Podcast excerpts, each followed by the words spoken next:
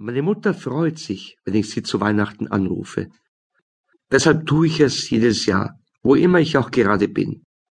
Zumindest nehme ich es mir jedes Jahr fest vor. Die vergangenen drei heiligen Abende habe ich wie den heutigen im Hotel Bauer verbracht. Ich mag dieses Hotel, obwohl sich hier am Schluss vieles verändert hat. Den Billardtisch in der Bar gibt es zum Beispiel nicht mehr der Hotelbetreiber hat ihn verkauft oder auf den Sperrmüll geworfen.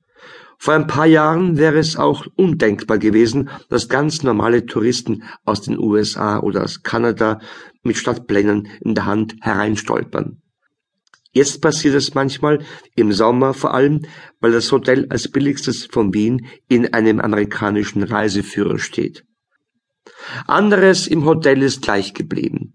Zum Beispiel sind heute weil Heiliger Abend ist, seit 16 Uhr Wein und alkoholfreie Getränke gratis. Dazu verteilt der Portier kostenlos Wiener Schnitzel und Hühnerkeulen mit Gurken, Kraut oder Kartoffelsalat in Plastikbechern als Beilage.